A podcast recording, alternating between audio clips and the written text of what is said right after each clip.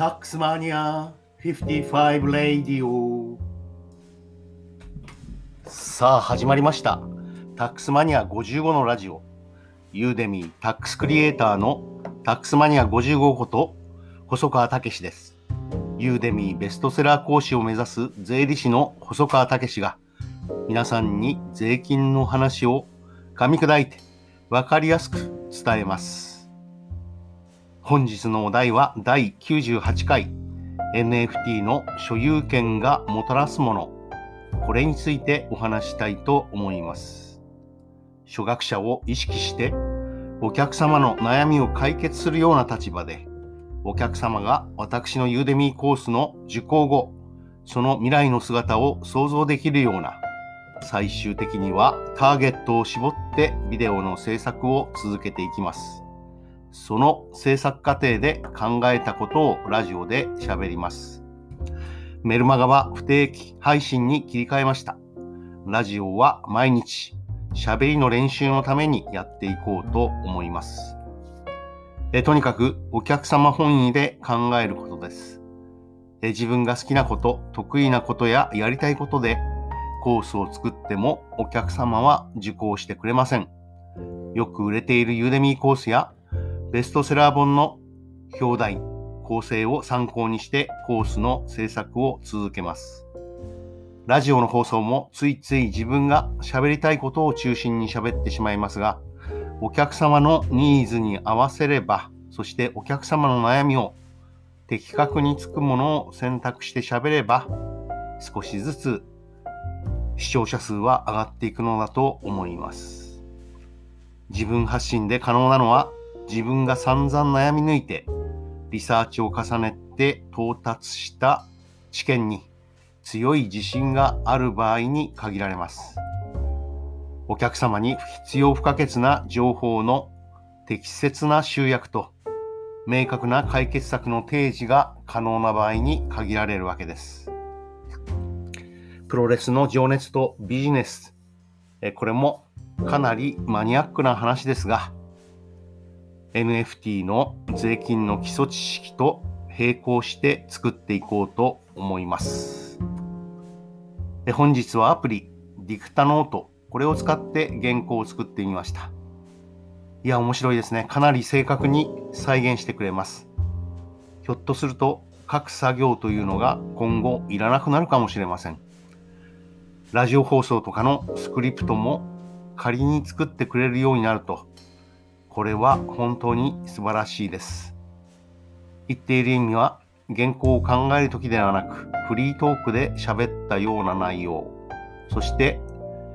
最終的にまとめて喋ったような内容をテープ起こししてくれるようなものがあるといいという意味です。この点について何か情報をお持ちの方がいたら、ぜひ教えてください。見て驚いたのですが、ディクタノート、管理画面がエヴァノートに酷似していますね。同じ会社の製品でしょうか。それでは本丸の NFT がもたらすもの、NFT の所有権がもたらす世界について考えていこうと思います。NFT は具体的にどのようなことをもたらすのでしょうかやはり実現している実例に沿って考える具体的に実務的な内容を考えるべきだと思います。現実にどのようなキャッシュを生み出しているかであります。デジタルノートが失礼。デジタルデータのありとあらゆるものが唯一無二のデジタル製品になる可能性があり、そこに供給制限を加えれば、えー、そこには所有権証明と資産価値が上ま、資産価値が生まれるわけですね。NFT の未来、えー、これは所有権、これがもたらしたもの、これについて考えていく必要があります。でこれまでの所有権と著作権論争、えー、これは非常に単純なものでした。コンピューターソフトウェアの所有権、これを考えると、フロッピーディスクや CD ロムの外側の部分には、これは箱に過ぎないので、外側の部分には価値がない。従って著作権が重要と、このような単純な結論でした。そして、著作権は私文権と言われる権利の塊であって、重要な私文権、複製権とか譲渡権、貸与権を著作権者が所有者に著作物ごとに付与をすることになるのだと思います。具体的には、著作権の権利関係は3つに分けて考えていきます。著作権の全部譲渡、著作権そのものを譲渡する。そして著作権の一部譲渡、著作権をバラバラにして、その1個ずつを売る。これはアメリカで使われている手法だと思います。そして日本で一番使われるのは実は一個一個の著作物の利用許諾を考えていく方法です。具体的には著作物を売買するわけですから、そして所有権に加えて著作権の一部の譲渡、もしくは著作物の利用許諾をしていくことになるんだと思います。NFT の所有権の移転に加えて、専門用語では著作物の利用許諾になります。所有権の移転のみならず、著作物の利用許諾の対価が加われば、その分 NFT の価値は上がっていきます。税務の観点からは、NFT の所有権と著作物の利用許諾、この区分が必要になるかもしれませんが、仮に著作権が原価償却できない無形資産であれば、区分にはあまり意味がありません。それでは NFT の所有権がもたらす便益を具体的に所有者にもたらす便益と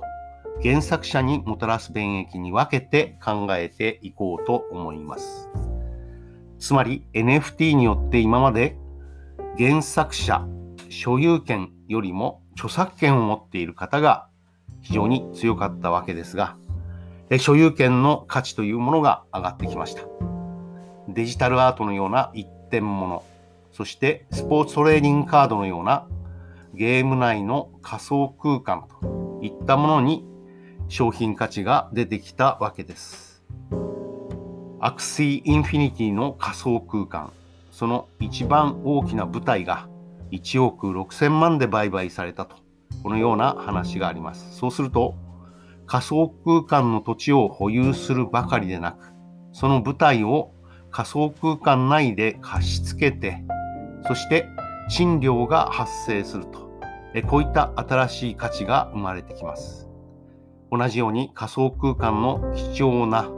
唯一無二の剣を売買すると、そしてその剣を貸し付ける、展示する、その賃料を取るということも出てくるのだと思います。クリプトキティーズでは仮想空間の猫を飼育する。そしてその猫を飼育して売買すると。こういったことが行われているようです。そういえば私の近所にえ地域猫、黒兵衛、白兵衛、そしてえチャッピーちゃんえ、様々な猫がいるわけですが、地域猫の一人一人にはその物語があります。捨てられた悲しい物語から人間を信じられるようになっていろいろな交流が行われるといったものを仮に動画にできれば地域猫の物語、各各ボランティア団体が悩んでいる資金難を解決するのかもしれません。おじさんは猫と喋れるの？と言って驚いていた小学生が友達とまた現れました。このおじさんはね、猫と喋れるんだよ、と。また、おとぎ話のような話をしていました。えー、実際ですね、えー、喋れる猫っていうのはいるんですね。えー、嘘か本当かというと、これは本当の話です。うちの地域猫の黒兵衛もですね、最初はキキッキキッと言ってるだけでしたけれども、えー、ご飯を食べるとき、ご飯、ご飯と言えるようになりました。えもっともそれをビデオで撮って周りの人に見せてもニヤニヤ言ってるだけというふうに言われましたので私にだけしか聞こえていないのかもしれません。話がそれました。今のような地域猫の話は実際に別の形で実現していて、ボトムアップ型のテレビゲーム、LOOT、ルートと言われるような製品も現実にできつつあります。参加者がそれぞれの物語を持ち寄って8つのテーマに沿ってゲームを構築し続けるわけです。そしてそれを仮想空間で貸し付ける。